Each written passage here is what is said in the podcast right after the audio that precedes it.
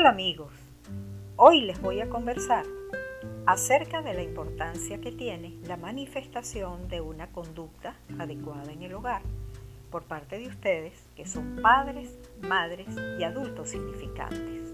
La importancia radica en que los adultos son el espejo en el cual se verán reflejados sus hijos. Es decir, ustedes son el modelo a seguir de sus hijos. En etapas tempranas de la niñez, estos son como esponjas, las cuales van a absorber todas las conductas que muestran los adultos, positivas o negativas, y simplemente las copian. La convivencia de padres e hijos en el hogar requiere de la manifestación por parte de los adultos de una serie de valores tales como la empatía, tolerancia, respeto, responsabilidad, expresiones de afecto, entre otros, así como también la instauración de las normas y límites que tienen que ver con la disciplina y la autoridad que los padres están obligados a ejercer en casa. En función de establecer buenos hábitos en el hogar, les comparto un listado de algunas de las conductas positivas que deberían ostentar los adultos que tienen la responsabilidad de formar y educar en valores a sus niños, niñas y adolescentes. A continuación les enumero algunas de las mencionadas conductas. Cuando se presente un desacuerdo entre papá y mamá, este debe ser solucionado en privado, ya que no es aconsejable discutir delante de los hijos. El padre y la madre no deberán insultarse ni agredirse de ninguna forma, ni verbal, ni mucho menos física, ni en privado, ni mucho menos en presencia de los hijos e hijas. No contradecir al cónyuge delante de los hijos si no estás de acuerdo con tu pareja, díselo en privado. Instruir a los hijos en la adquisición de adecuados hábitos de convivencia.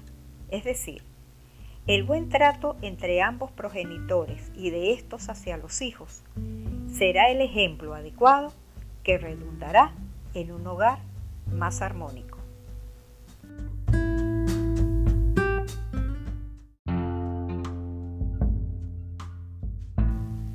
Realizar proyectos juntos, en familia, en donde se practiquen valores tales como responsabilidad, respeto, tolerancia, camaradería, amor, empatía, entre otros. Los progenitores han de estar de acuerdo en lo que se le va a permitir a los hijos e hijas y en lo que no es permitido.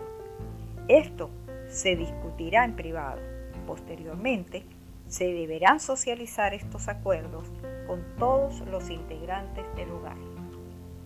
Cuando alguno de los hijos manifieste una conducta inadecuada, se le explicará su falta y se sancionará en consecuencia de acuerdo a su edad.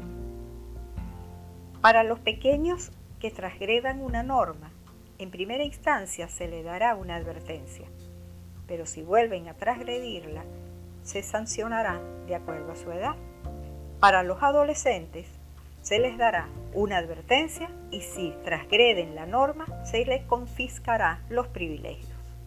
Cuando se presente una conducta inadecuada de su niño, ejemplo, una rabieta, ignórelo por un rato, aunque debe vigilarlo sin que se dé cuenta, y verá cómo se calmará, ya que nadie hace espectáculos sin público.